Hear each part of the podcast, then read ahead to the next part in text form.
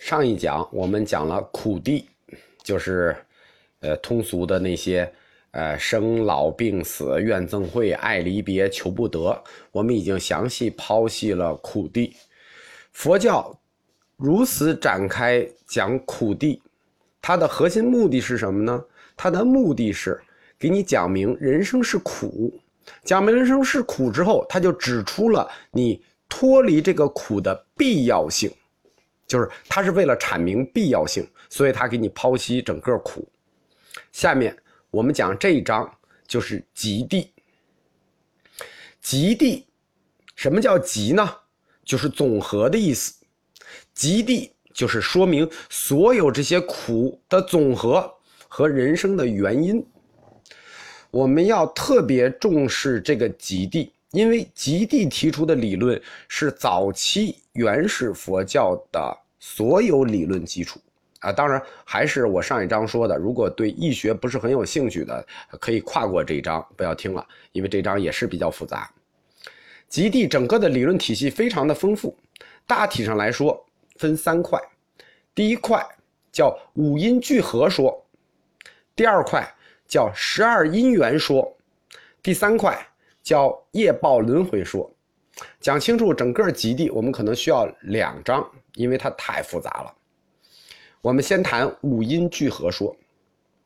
五音聚合，这个音就是我们心经里常常提的那个“照尽五蕴皆空”。这个蕴和音仅仅是翻译的时候用字不同，这个五蕴就是指五音。佛教。把人称之为五音，这五音是什么呢？是色、受、想、行、识，这五音的总和。所谓就是我们刚才谈到了，它是蕴的一个音译。这个蕴的实际想指的是什么呢？想指的是覆盖、积聚的意思。实际就是想指类别，就是五种类别、五种覆盖的类别的聚合。佛教认为，佛教管人叫有情，或者叫众生。实际上，有情这个词包含的范围更广，可能包括人在内的一切有情识的生物。就是说，众生有情都是由五音组成，这五音就是色、受、想、行、识五种五类现象的总和。我们拆分开给大家讲一下五音。五音的第一音是色，这个色和受想行识是两类东西，就是五音是分成两类的。第一类是色，这个色是指什么呢？就是具有智障性作用的东西，统称为色。这个词很难理解，如果我们呃简单的理解来说，就是具有物质概念的东西就是色，比如。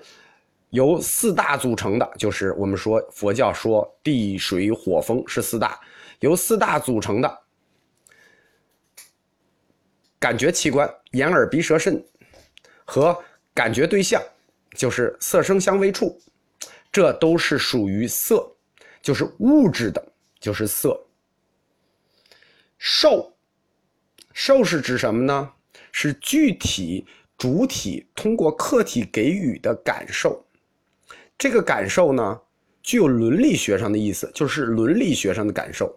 它不是指具体的疼痒啊这些东西，它是一种伦理学上的感受。这种感受就是指苦受、乐受、不苦不乐受。就是说，受是分三类的：苦、乐、不苦不乐。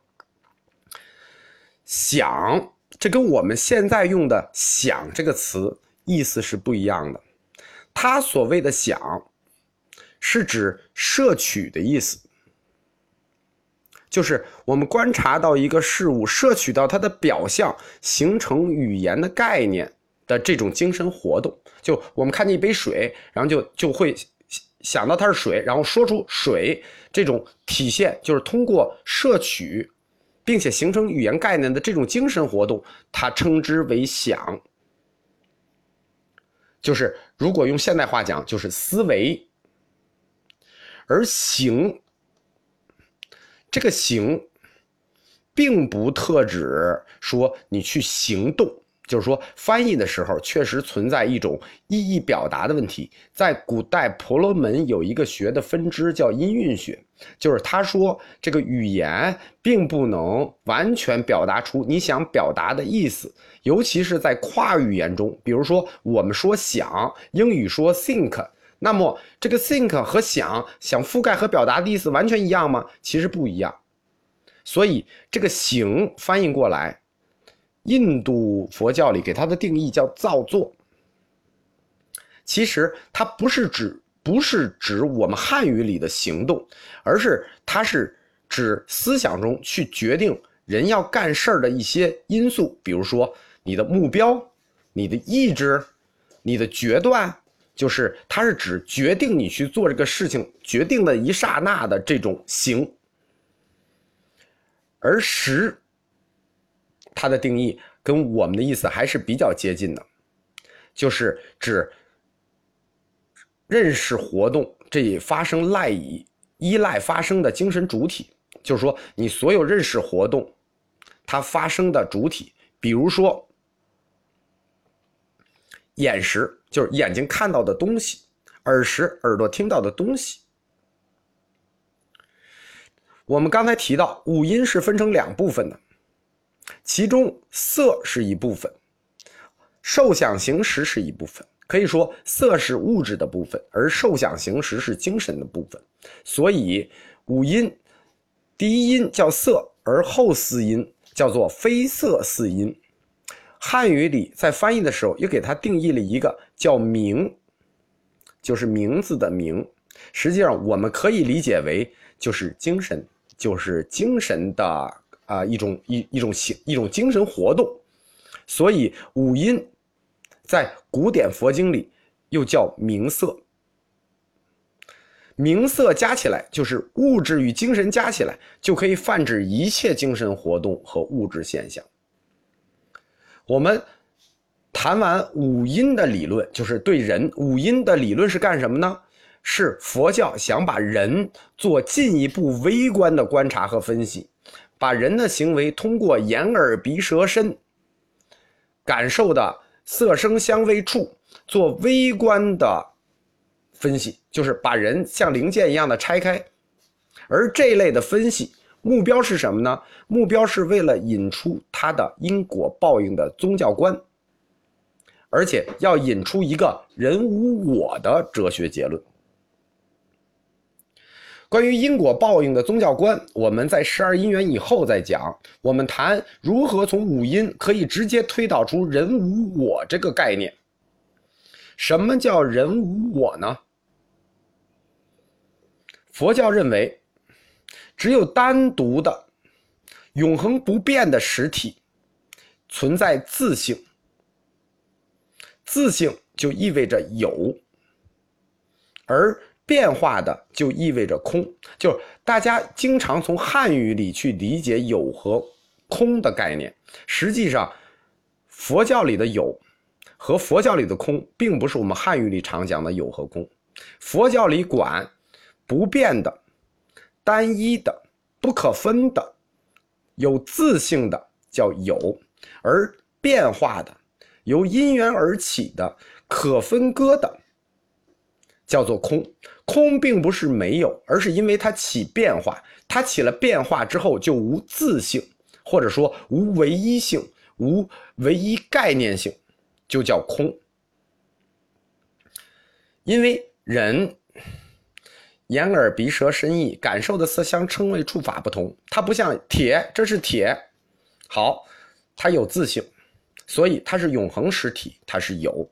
但人人与人不同，佛教认为不同的东西就叫空，所以人无我的意思是人没有一个标准体，没有一个根本，就是说这是人的标准。就是虽然我们都是人，但是我们都是变化的人，因为是变化，就意味着空。所以佛教里通过五音聚合，因为每个人的五音都不同，所以聚合则不同，所以没有共同的自性，这就推导出来一个人无我的概念。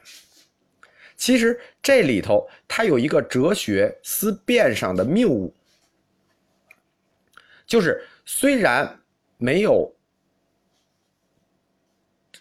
呃，叫没有共性，就是有一部分共性，但有一部分变异性，它就通过变异的部分否认了共性，进而否认了人真实的存在。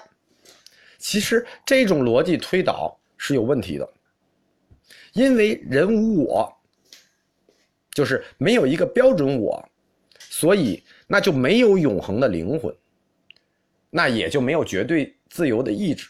所以佛教从根本上来说是一个无神教，它是否认灵魂的。人无我的核心是否认灵魂，否认灵魂的目的是否认神造。